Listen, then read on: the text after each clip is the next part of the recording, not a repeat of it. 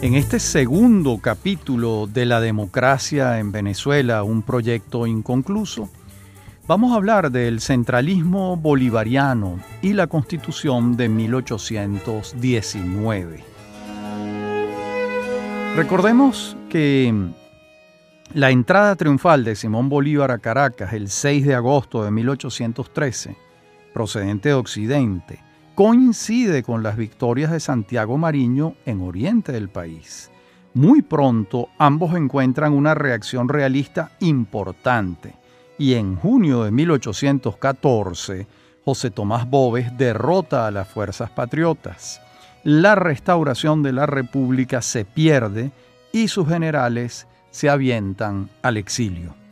Aunque Bolívar pensó acerca del tema constitucional y se propuso una constitución nacional distinta a la de 1811, lo cierto es que en medio del fragor de la guerra no hubo tiempo para mayores adelantos, más allá de haberle encargado a Francisco Javier Ustaris el cometido y además participa este proyecto al Congreso de Nueva Granada, pero no ocurrió nada más allá de allí. Luego, con el desembarco del ejército comandado por Pablo Morillo en Carúpano el 3 de abril de 1815, la República terminó de quedar bajo las aguas y Venezuela regresó enteramente a manos españolas, salvo en los reductos de resistencia que José Antonio Páez, Manuel Carlos Piar y Francisco Espaula Santander en los llanos de Casanare mantuvieron en sus reinos. La urgencia guerrera en 1816 ocupa a Páez enteramente en sus territorios, donde el ejército realista penetra sin vencerlo. Lo mismo ocurre en 1817 con Piar en Angostura mientras Bolívar, por su parte, regresa de su exilio jamaiquino y haitiano y recupera el mando, previo fusilamiento de Piar el 16 de octubre de 1817. Antes, el 8 de mayo de este año, tiene lugar el Congreso de Cariaco, un hecho que cierta historiografía pasa por debajo de la mesa pero que a los efectos del proyecto federal es de la mayor importancia, tanto por ser un intento de recuperación del federalismo como por hacer evidente la magnitud de los enemigos del federalismo en Venezuela. Está de vuelta en el país el presbítero chileno José Cortés de Madariaga, después de tres años de cárcel en Cádiz, y este sacerdote, como sabemos, fue el personaje central de los hechos del 19 de abril de 1810, junto con Juan Germán Rocio, en el famoso balcón. El canónigo Marariaga le propone a Santiago Mariño regresar al esquema federal de la Constitución de 1811, y a este le parece bien, ya que era más proclive a cualquier forma constitucional que mejorara su situación en desmedro de la de Bolívar, con quien tenía una situación de tirantez silenciosa. Deciden entonces organizar el Congreso entre el 8 y el 9 de mayo de 1817 y nombrar autoridades sobre la base de las instituciones de seis años antes, mm, de las instituciones de la Constitución del 11, de 1811. Se forma un triunvirato integrado por Fernando Rodríguez del Toro, Francisco Javier Maíz y Simón Bolívar, sin consultarle, obviamente. Mariño es designado jefe supremo del ejército y Luis Brión de la Armada. En esa asamblea en Cariaco estaban presentes Francisco Antonio Sea, el neogranadino, Diego Bautista Urbaneja, Luis Brión, el curazoleño, Manuel Izaba, Diego Vallenilla, Francisco Javier y Diego Alcalá, Manuel Maneiro, Francisco de Paula Navas y por supuesto Cortés de Madariaga. En el acta que se levanta el 8 de mayo de 1817, evidentemente escrita o dictada por Cortés de Madariaga, dada la reiterada invocación de la divinidad, se lee que, es, que desde este día reasumimos el carácter nacional representativo a que hemos sido restituidos por el eminente general Santiago Mariño, procediendo este en nombre del jefe supremo de la República, el digno ciudadano Simón Bolívar y el suyo propio, como segundo jefe encargado al presente de las riendas del gobierno. Y hacemos saber a todo el pueblo de la Confederación, invocando al Ser Supremo como testigo de la pureza y honradez de nuestras intenciones, que desde el día que desde hoy se haya restablecido el gobierno federal de la República de Venezuela en sus tres departamentos, legislativo, ejecutivo y judicial, para el debido despacho de los negociados que respectivamente le corresponden. Hasta aquí lo dicho en el acta.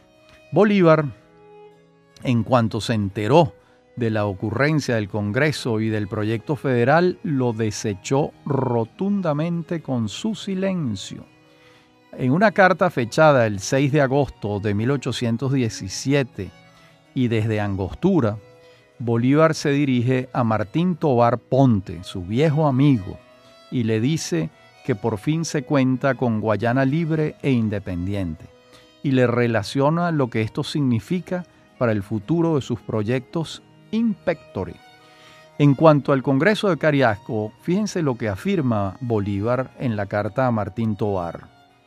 El canónigo restableció el gobierno que tú deseas y ha durado tanto como cazabe en caldo caliente. Nadie lo ha atacado y él se ha disuelto por sí mismo. En Margarita lo desobedecieron. En Carúpano lo quisieron prender. A bordo lo quisieron poner en un cañón. Se entiende para llevar azotes. Aquí ha llegado y aún no se le ha visto la cara porque sus individuos se dispersaron, no de miedo, sino de vergüenza de que los muchachos lo silbasen. Yo he usado la moderación de no haber escrito ni una sola palabra, ni de haber dicho nada contra el tal gobierno federal, y sin embargo no ha podido sostenerse contra todo el influjo de la opinión. Aquí no manda el que quiere, sino el que puede. Fin de la carta, de la cita. Como era de esperarse, Bolívar desaprobaba con su silencio el proyecto federal de Cortés y de Mariño. Si en 1812 al federalismo lo atajó un contradictor tenaz, ahora él mismo seguía en su negación. Bolívar se negaba al federalismo. Curiosamente, se ha dicho que el centralismo de Bolívar era netamente caraqueño mientras el federalismo de los otros era provinciano. Pero, si bien puede haber algo de cierto en esto, vemos cómo Tobar, más caraqueño y mantuano imposible, se inclinaba por el federalismo. En 1818 llega la Legión Británica a Margarita y Angostura, y entonces Bolívar, de acuerdo con Santander, teje su proyecto neogranadino. Antes, el 15 de febrero de 1819 se constituye el Congreso en Angostura, bajo la impronta de Bolívar. Se redacta una nueva constitución nacional que naturalmente ya no es federal. Bolívar pronuncia el discurso inaugural en el Congreso de Angostura y presenta su proyecto de constitución nacional. Entonces dice lo siguiente la continuación de la autoridad en un mismo individuo frecuentemente ha sido el término de los gobiernos democráticos. Las repetidas elecciones son esenciales en los sistemas populares, porque nada es tan peligroso como dejar permanecer largo tiempo en un mismo ciudadano el poder. El pueblo se acostumbra a obedecerle y él se acostumbra a mandarlo de donde se origina la usurpación y la tiranía.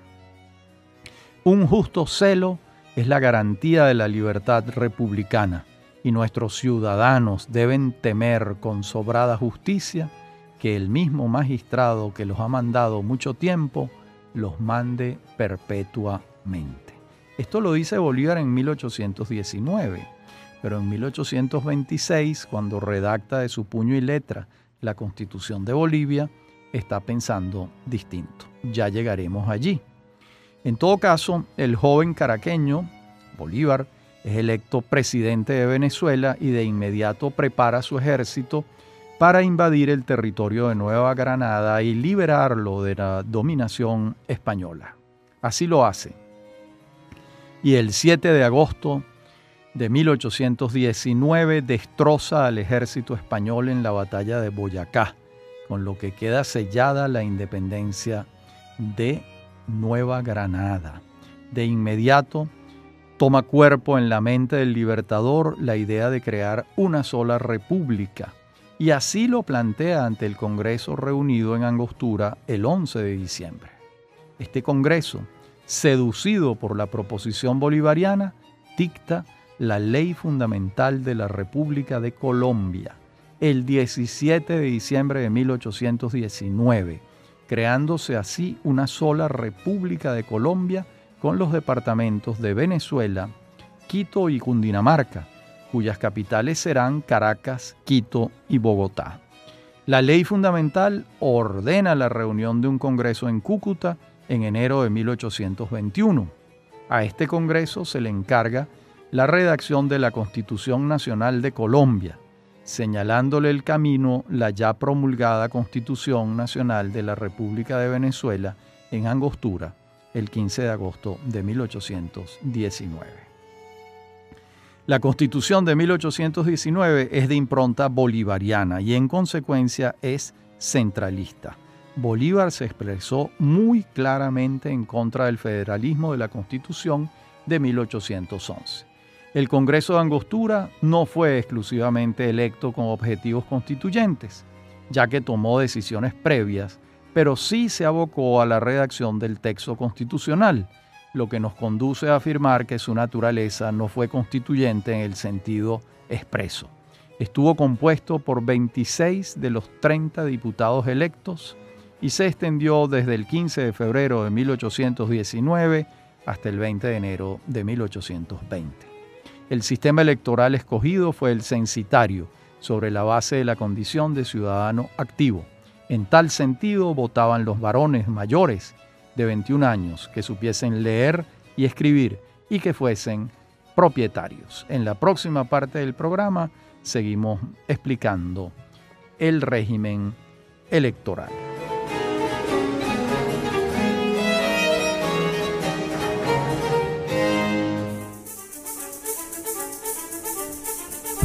En breve continúa Venezolanos. Somos Unión Radio Cultural.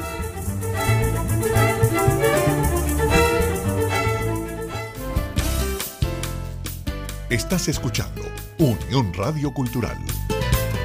Este y otros programas de Venezolanos los puedes oír en formato podcast a través de anchor.fm para alguna sugerencia sobre este espacio, pueden escribirnos al correo rafaelarraiz.com y en Twitter, arroba rafaelarraiz.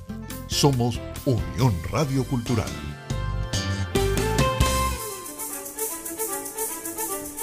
Estamos de regreso con Venezolanos.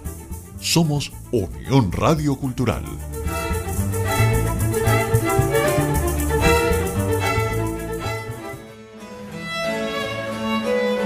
Decíamos en la parte anterior del programa que eh, votaban los varones mayores de 21 años que supiesen leer y escribir y que fuesen propietarios. El periodo presidencial en esta constitución de 1819 se estableció en cuatro años, sin reelección inmediata, pero sí se podía reelegir con un periodo de por medio.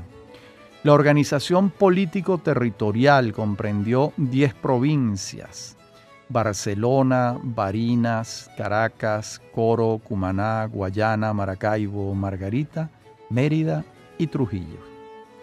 Siete años después del Manifiesto de Cartagena en 1812, Bolívar, lejos de cambiar en algo sus ideas sobre el federalismo, acentúa sus argumentos en contra y afirma en el discurso ante el Congreso de Angostura, refiriéndose al Congreso Constituyente de 1811, lo siguiente. El primer Congreso en su Constitución Federal más consultó al espíritu de las provincias que la idea sólida de formar una república indivisible y central. Fin de la cita. Como vemos, hay un reconocimiento por parte de Bolívar del proceder democrático de Rocio e Isnardi. Consultaron al espíritu de las provincias, hecho que al parecer a Bolívar le resulta inconveniente en aras de una república indivisible y central, como él mismo dice. Más adelante, explica Bolívar, aquí se dieron nuestros legisladores al empeño inconsiderado de aquellos provinciales seducidos por el deslumbrante brillo de la felicidad del pueblo americano, pensando que las bendiciones de las que goza son debidas exclusivamente a la forma de gobierno y no al carácter y costumbres de los ciudadanos. Fin de la cita. En otras palabras, Bolívar está diciendo, el federalismo sirve en los Estados Unidos por razones culturales, en Venezuela, no. Incluso lo explica, ya en una tarea de antropólogo, de sociólogo. Y fíjense lo que afirma Bolívar. Más por halagüeño que parezca y sea en efecto magnífico, este sistema federativo no era dado a los venezolanos gozarlo repentinamente al salir de las cadenas. No estábamos preparados para tanto bien el bien como el mal, da la muerte cuando es súbito y, excesivo. Nuestra condición moral no tenía todavía la consistencia necesaria para recibir el beneficio de un gobierno completamente representativo y tan sublime que podía ser adaptado a una república de santos. Bueno, fin de la cita de Bolívar. lo que hay que preguntarse es por qué en los Estados Unidos sí y nosotros no. Es decir, según Bolívar, el pueblo norteamericano era muy superior al nuestro y sí tenía la resiedumbre moral para asumir el federalismo, mientras que nosotros no. Pero el libertador no se queda en lo enunciativo. Explica por qué nosotros no, en un párrafo en el que se advierten rasgos de psicología social y por supuesto trama cultural. Escuchen lo que dice Bolívar. Séame permitido llamar la atención del Congreso sobre una materia que puede ser de una importancia vital. Tengamos presente que nuestro pueblo no es el europeo, ni el americano del norte, que más bien es un compuesto de África y de América que una emanación de Europa, pues que hasta España misma deja de ser Europa por su sangre africana por sus instituciones y por su carácter. Es imposible asignar con propiedad a qué familia humana pertenecemos. La mayor parte del indígena se ha aniquilado. El europeo se ha mezclado con el americano y con el africano, y este se ha mezclado con el indio y con el europeo. Nacidos todos del seno de una misma madre, nuestros padres, diferentes de origen y en sangre, son extranjeros y todos difieren visiblemente en la epidermis. Esta desemejanza trae un reato de la mayor trascendencia. Fin de la cita. Como vemos, aquí amplía lo dicho en la Carta de Jamaica de 1815. Aunque el vocablo reato nos lo aclara. ¿Qué significa reato? Obligación que queda a la pena correspondiente al pecado aún después de perdonado. Esto lo dice el diccionario de la Real Academia de la Lengua. Es decir, los venezolanos penábamos por un pecado que nos fue perdonado. Los estadounidenses no. ¿Por qué? Es algo difícil de entender, pero es elocuente acerca del concepto que Bolívar tenía del gentilicio venezolano al que conocía muy bien y al que distinguía claramente del norteamericano. Como se hace evidente a través de estas líneas, el Libertador era un partidario del centralismo, y esto naturalmente, siendo enorme la influencia de Bolívar en su tiempo y después, ha incidido enfáticamente en el concepto que sobre el funcionamiento de la República tenemos los venezolanos. Por más que la realidad nos demuestre una y otra vez que el federalismo es propicio para la descentralización del poder que lo distribuye y obliga a compartirlo, que favorece los equilibrios democráticos y aceita en la comunidad la negociación, el diálogo, la colaboración entre poderes autónomos que tienen un fin común, la impronta centralista vuelve por sus fueros. Incluso, es evidente que entre las causas de la pérdida de la República de Colombia, la de no haber optado por un esquema federal fue, a mi juicio, la más importante. Era imposible que los venezolanos recibieran órdenes desde Bogotá sin que gozaran de la más mínima autonomía. Tampoco los quiteños se avenían con este esquema. Es curioso que no se haya advertido claramente entonces que parte del éxito de los Estados Unidos radicaba en su federalismo y que no se emulara el camino, sino que se optara por el contrario. Pero así fue y los resultados están a la vista. Colombia se deshizo después de 11 años de una vida tumultuosa, pero entre las causas que suelen enumerarse para explicar la disolución, la del esquema central no se señala como la principal, sino que se apela al expediente más fácil, tribal e incluso falso, la traición. Bien, y así es como vamos en camino de finalizar la República de Venezuela y nacer la República de Colombia. Porque de acuerdo con lo pautado por la ley fundamental de la República de Colombia el 17 de diciembre de 1819, se va a reunir el Congreso Constituyente en Cúcuta en el año 1821 con 57 diputados que van a redactar la Constitución Nacional de Colombia, que es sancionada el 13 de agosto. ¿Qué dice esa constitución? Que la capital de la República será Bogotá, hasta tanto se construya la prevista capital que se denominaría Bolívar, un proyecto que nunca se llevó a cabo. Entre los que concebían la nueva constitución con un criterio federalista, y los que la soñaban con criterio centralista se impusieron estos últimos, que contaban con el aval de Bolívar. Se designó vicepresidente de la República al general neogranadino Francisco de Paula Santander, con el entendido de que durante las campañas militares que adelantaría el presidente Bolívar en procura de la libertad de otros pueblos, el gobierno quedaría en sus manos. El descontento de importantes sectores venezolanos con las decisiones tomadas por el Congreso Constituyente de Cúcuta se hizo sentir de inmediato.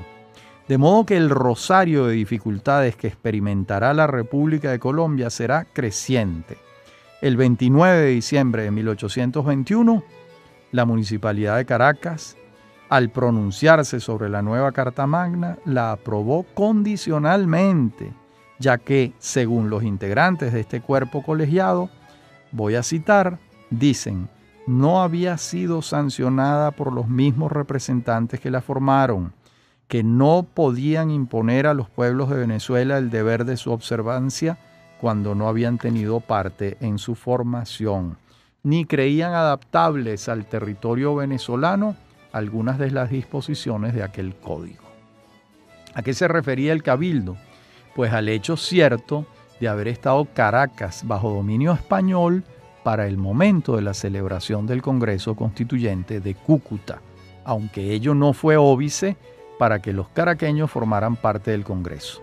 El 3 de enero de 1822 se insistió sobre el tema y luego la prensa recogió el hecho, con lo que el proyecto Gran Colombiano de Bolívar em, experimentó entonces sus primeras resistencias. En la próxima parte del programa seguiremos viendo estos episodios.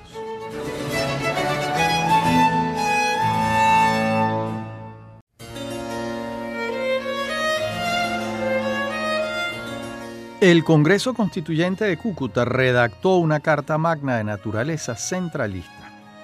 Fíjense que el régimen electoral fue muy parecido al de la Constitución de 1811, es decir, ciudadanos varones que supieran leer y escribir, propietarios, y mayores de 25 años, a diferencia del anterior que exigía 21 años. Aquí subieron la edad.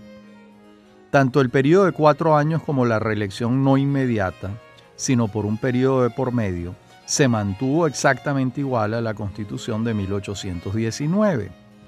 El orden político territorial rezaba textualmente en el artículo 6. Escuchen, el territorio de Colombia es el mismo que comprendían el antiguo virreinato de la Nueva Granada y Capitanía General de Venezuela. Por cierto, no hemos hallado la mención Gran Colombia en ninguno de los textos oficiales compulsados, lo que nos lleva a pensar que la denominación puede haberse divulgado profusamente y probablemente para atenuar el dolor que los venezolanos han podido sentir al ver que el vocablo Venezuela desaparecía en el proyecto bolivariano, relegándose a un departamento, mientras la entidad republicana recaía sobre el vecino país. Esto se dice poco. Probablemente fue causa de mucho escosor para los venezolanos. No se trasiega de república a departamento impunemente, por más que el líder de la nación lo imponga. Esto que advierto se ha señalado antes, evidentemente, y es el caso, entre otros, del historiador David Bushnell, especialista en historia de Colombia, quien atribuye la denominación Gran Colombia a historiadores venezolanos, quizás para especificar que el periodo al que se alude es el que va de 1819 a 1830. Hay una tercera constitución que es de génesis bolivariana, pero no imperó entre nosotros. Me refiero a la constitución de Bolivia de 1826, redactada de puño y letra del libertador y consagratoria de la presidencia vitalicia, con la modalidad de atribuirle a esta suerte de rey la posibilidad de elegir a su sucesor. Este texto constitucional de impronta monárquica, Bolívar intentó que fuese acogido por Perú y Colombia y naturalmente fue fuente de enormes desavenencias entre el libertador y muchos de sus seguidores. Cuando decimos Colombia en este contexto histórico, estamos incluyendo a Venezuela y Ecuador, porque se trata de la Colombia bolivariana. En carta del 6 de julio de 1826, Santander le escribe a Bolívar explicándole su negativa a la presidencia vitalicia. Escuchen lo que le dice Santander a Bolívar. ¿Quién es el emperador o rey en este nuevo reino? ¿Un príncipe extranjero? No lo quiero porque yo he sido patriota y he servido 16 años continuos por el establecimiento de un régimen legal bajo las formas republicanas. En mi posición y después de que he logrado una mediana reputación, sería la mayor iniquidad traicionar mis principios y faltar a mis protestas. El emperador es usted, obedezco, gustoso, y jamás seré conspirador porque usted es digno de mandarnos, porque nos gobernará según las leyes, porque respetará la opinión sana del pueblo, porque es justo, desinteresado, filantrópico, etc. Y después de su muerte, ¿quién es el sucesor? le pregunta Santander. Páez, Montilla, Padilla. A ninguno quiero de jefe supremo vitalicio y coronado no seré más colombiano y toda mi fortuna la sacrificaré antes de vivir bajo tal régimen. Bueno, la carta es una pieza de notables sutilezas que pone el dedo en la llaga. El único vitalicio aceptado por Santander es Bolívar, mientras todos los demás aspiran legítimamente a sucederlo. Imposible de digerir la proposición bolivariana y como vemos va a ser el origen de futuras desavenencias. La Municipalidad de Valencia, reunida el 30 de abril de 1826, argumentando que el pueblo había caído en un disgusto supremo como consecuencia de la separación del general Páez de sus funciones después del desencuentro con Santander por una orden no acatada, y que esta circunstancia estaba por crear una crisis nacional, acuerda restituirle el mando a Páez. Este acepta el 3 de mayo por medio de una proclama y el 5 de mayo la Municipalidad de Caracas reconoce la restitución del general Páez, sumándose a lo propuesto por la de Valencia. Estos hechos, que el pueblo denominó como la cosiata, aludiendo a una obra de teatro que entonces se presentaba en Valencia, en la que un actor declinaba el vocablo cosa, fueron de suma importancia, ya que en la práctica significaban el desconocimiento del Poder Ejecutivo radicado en Bogotá y el del texto constitucional. El 14 de mayo de 1826 el general Páez jura ante la Municipalidad de Valencia cumplir las leyes y hacerlas cumplir, así como Mm, voy a citar, no obedecer las nuevas órdenes del gobierno de Bogotá. El 29 de mayo, en sesión solemne de la Municipalidad de Caracas, juran ante Páez, ahora jefe civil y militar, las nuevas autoridades del Departamento de Venezuela. El general Santiago Mariño, segundo jefe militar, el doctor Cristóbal Mendoza, intendente, el doctor Suárez Aguado, provisor y vicario capitular, y el doctor Francisco Javier Llanes, presidente de la Corte Superior de Justicia. La autonomía del Departamento de Venezuela siguió manifestándose y una asamblea popular reunida el 5 de noviembre de 1826 en la iglesia de San Francisco en Caracas solicita mediante voto popular que se instaure, voy a citar, el sistema popular representativo federal como se haya establecido en los Estados Unidos de la América del Norte, en cuanto sea compatible con las costumbres, climas y particulares circunstancias de los pueblos que forman la República de Colombia. Bueno, un llamado al federalismo. Se solicita la remisión del acta al libertador, a quien invocan como mediador de la solicitud. Luego, a solicitud de Páez se reúne otra Asamblea Popular el 7 de noviembre, donde se asume una posición más radical en contra del gobierno de Bogotá. Después, el 10 de noviembre, se reúne otra Asamblea Popular en Valencia y el 13 del mismo mes, Páez señala por decreto la constitución de los colegios electorales el 10 de diciembre y para el 10 de enero de 1827 la fecha de integración del Congreso Constituyente. Estas posiciones del general Páez tuvieron resistencia y muchos temían que se avanzara rápidamente hacia una guerra civil. Mientras estas tensiones van en aumento, no solo en relación con Páez en Venezuela, sino en Bogotá, con los seguidores de Santander y su oposición a la constitución de Bolivia, el libertador logra que el Congreso Anfictiónico de Panamá 22 de junio de 1826 tenga lugar, aunque muy lejos de la importancia que Bolívar hubiera querido que tuviera. Asistieron los delegados y deliberaron, pero nada de mayor importancia para el futuro se desprendió del encuentro, más allá de cumplir con el sueño integracionista bolivariano. En verdad, el clima de descomposición de Colombia iba en aumento, mientras en Perú la unanimidad hacia Bolívar se resquebrajaba y Sucre en Bolivia batallaba con varias quimeras. En esta coyuntura es convocada la Convención de Ocaña, 9 de abril de 1828, con el norte de redactar una nueva constitución. Bolívar se trasladó a un sitio equidistante de Ocaña y Bogotá, Bucaramanga, desde donde a través de Daniel Florencio Oliri que iba y venía a Ocaña podía monitorear la convención. Allí estuvo durante los meses en que se reunió la asamblea, compartiendo entre otros oficiales con el francés Luis Perú de la Croix, quien escribió el Diario de Bucaramanga, un documento de primera mano valiosísimo que nos permite conocer las costumbres y opiniones de Bolívar en esta etapa final de su vida cuando ya hace balances de lo ocurrido y tiene opiniones finales sobre la gente y los hechos. El forcejeo entre bolivarianos y santanderistas, es decir, entre centralistas y federalistas, fue intenso, hasta que la única solución que iba asomándose fue la de ratificar la constitución de Cúcuta, pero eliminando el artículo 128 que le confería poderes extraordinarios al presidente de la República.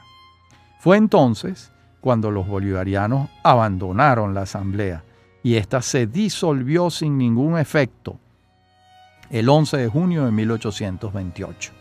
Obviamente, Bolívar no iba a transigir en que lo despojaran de sus facultades para gobernar por decreto.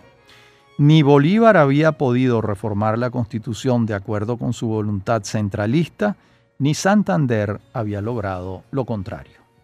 El 13 de junio en Bogotá, un grupo de bolivarianos radicales encabezado por Pedro Alcántara Herrán se reunió en junta y le confirió poderes dictatoriales a Bolívar. Luego, en agosto, se consagró la dictadura y Santander fue separado de la vicepresidencia y designado por Bolívar como embajador de Colombia ante los Estados Unidos, cargo que aceptó pero que no llegó a desempeñar. El poder absoluto para Bolívar se le entrega mediante el decreto orgánico del 27 de agosto de 1828. A partir de entonces, la realidad se precipita hasta el Congreso Constituyente, convocado por Bolívar a partir del 2 de enero de 1830 en Bogotá. En la próxima parte del programa seguimos con la relación de estos hechos.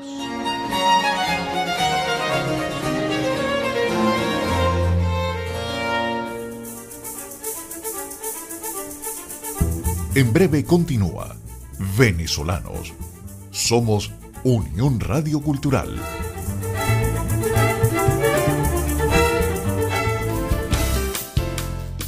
Estás escuchando Unión Radio Cultural. Este y otros programas de venezolanos los puedes oír en formato podcast a través de anchor.fm.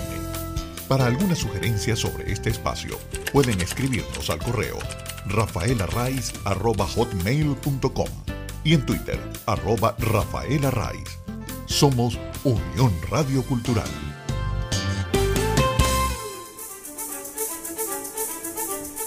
Estamos de regreso con Venezolanos. Somos Unión Radio Cultural.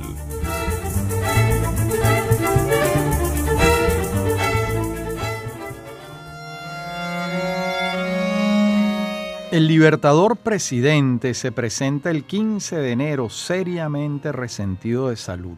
Así lo confirman diversos testimonios directos. Bolívar impone a Sucre como presidente del Congreso y al obispo de Santa Marta, José María Esteves, como vicepresidente. Curiosamente llamó Congreso admirable a esta asamblea, que tuvo poco de admirable, sobre todo para él, porque acudió en medio de la mayor amargura. Así se reflejó en su discurso de renuncia a la presidencia y de abandono de la vida pública. Bolívar designa a Domingo Caicedo como presidente interino y se va. Concluye el discurso afirmando, con ciudadanos me ruborizo al decirlo, la independencia es el único bien que hemos adquirido a costa de los demás. Fin de la cita. Una cita terrible por lo que revela eh, la depresión de Bolívar y la sensación de fracaso en relación con su proyecto integracionista. Había recibido carta de Páez en diciembre, donde le señalaba que era imposible detener la voluntad separatista de Venezuela y que propusiera esto en el Congreso, cosa que el Libertador no hizo, naturalmente. Bolívar sabía que lo inevitable estaba en marcha, la disolución de Colombia. Por eso el ánimo del Libertador estaba abatido. La Asamblea de Valencia designa a Páez para que consagre la separación de Colombia y convoque un Congreso constituyente. Eso ocurre el 13 de enero de 1830. Antes de la fecha enunciada tuvieron lugar las asambleas que convocó Bolívar en agosto de 1829, instándolas a manifestarse en cuanto a la constitución que querían, pues casi todas se expresaron a favor de la separación de Colombia y en contra de Bolívar. De modo que no fue Páez el que se propuso esta tarea solo, como cierta historiografía tendenciosa señala. Es cierto que Páez buscaba la separación, pero también es cierto que la mayoría así lo quería. El acta de la Municipalidad de Valencia el 29 de noviembre de 1829 serenamente recogía la voluntad del cabildo. Dice el acta. Venezuela no debe continuar unida a la Nueva Granada y Quito, porque las leyes que convienen a esos territorios no son a propósito para éste, enteramente distinto por costumbres, clima y producciones, y porque en la grande extensión pierden la fuerza y energía. Bueno, el 13 de enero el general Páez asume el mando de acuerdo con el dictamen de la Asamblea de Valencia y convoca a un Congreso Constituyente, así como a un gabinete ejecutivo. El Congreso se instala en la Casa de la Estrella, en Valencia, el 6 de mayo de 1830 e inicia sus deliberaciones naturales. El 13 de mayo, el Departamento del Sur de Colombia se separa y declara el Estado independiente de Ecuador al mando del venezolano Juan José Flores, natural de Puerto Cabello. Estas noticias las va recibiendo Bolívar en su viaje hacia la costa colombiana, derrotado y enfermo. Se ha despedido para siempre del gran amor de su vida, Manuela, a quien él llamaba mi adorable loca. Se ha despedido de ella en Bogotá. En julio recibe otra noticia fatídica, acaso la peor, el asesinato del mariscal Sucre en Berruecos. Como vemos, en esta relación de los hechos, el proyecto integracionista de Bolívar, que era Colombia, estuvo herido desde sus inicios hasta que falleció, podemos decirlo, de muerte natural. Son varias las causas de su, disolución, pero entre ellas hay una que brilla por su propio peso. El esquema integracionista escogido por Bolívar era centralista, no federal, de modo que las autonomías con que contaban los departamentos de Venezuela y Quito eran mínimas, casi inexistentes. En la práctica, esto ni siquiera pudo implementarse porque el poder real en Venezuela lo tenía José Antonio Páez en ejercicio de sus funciones, al hacer que tenía que hacer, desatendía las tardías y extemporáneas órdenes que llegaban de Bogotá. De hecho, la última visita que Bolívar hizo a Venezuela en 1827 le confirmó los hechos. Vino a meter en cintura al general Páez y terminó reconociendo su liderazgo. No podía hacer otra cosa. El libertador, si se enfrentaba a Páez, se desataba una guerra civil. Al regresar a Bogotá lo esperaba Santander con los brazos cruzados, como diciéndole, ¿qué pasó? Era un hecho que el esquema escogido por Bolívar no funcionaba pero cambiarlo por una estructura federal hubiera sido para Bolívar la negación de su principal bandera política desde que escribió el manifiesto de Cartagena en 1812. ¿Cuál era esa bandera política? El centralismo y el combate contra el federalismo. Este último, el federalismo según Bolívar, era la causa de la pérdida de la república fundada en 1811. Como vemos, el libertador naufragaba con su propio proyecto centralista, mientras la salud le daba la espalda, lo abandonaba. Sigue siendo un enigma para quien está hablando. ¿Por qué Bolívar, que admiraba tanto el sistema federal norteamericano, estadounidense, consideraba que no era viable en nuestras naciones. Más aún, ¿por qué si la realidad institucional que él creó al fundar la República de Colombia se lo estaba diciendo a diario, no le atribuía la causa de estos fracasos al esquema centralista escogido. En cualquier caso, es evidente que el tema es cultural y psicosocialmente nuclear para Venezuela, para el devenir, de la historia venezolana en el siglo XIX e incluso en el siglo XX. Cuando finalmente se asume la descentralización en Venezuela con una ley orgánica en el año 1989, ni siquiera se pronuncia la palabra federalismo, sino que se opta por la palabra descentralización.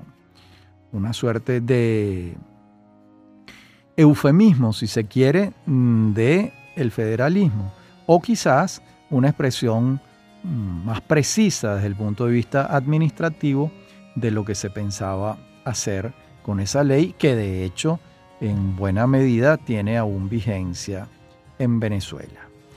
Bueno, en este recorrido que hemos hecho entre 1819 eh, y 1830, en esos 11 años en que Venezuela formó parte de la República de Colombia, eh, pues aquí quedan recogidos esos hechos, esos ires y venires, y Bolívar sale de la escena de nuestro relato con su muerte.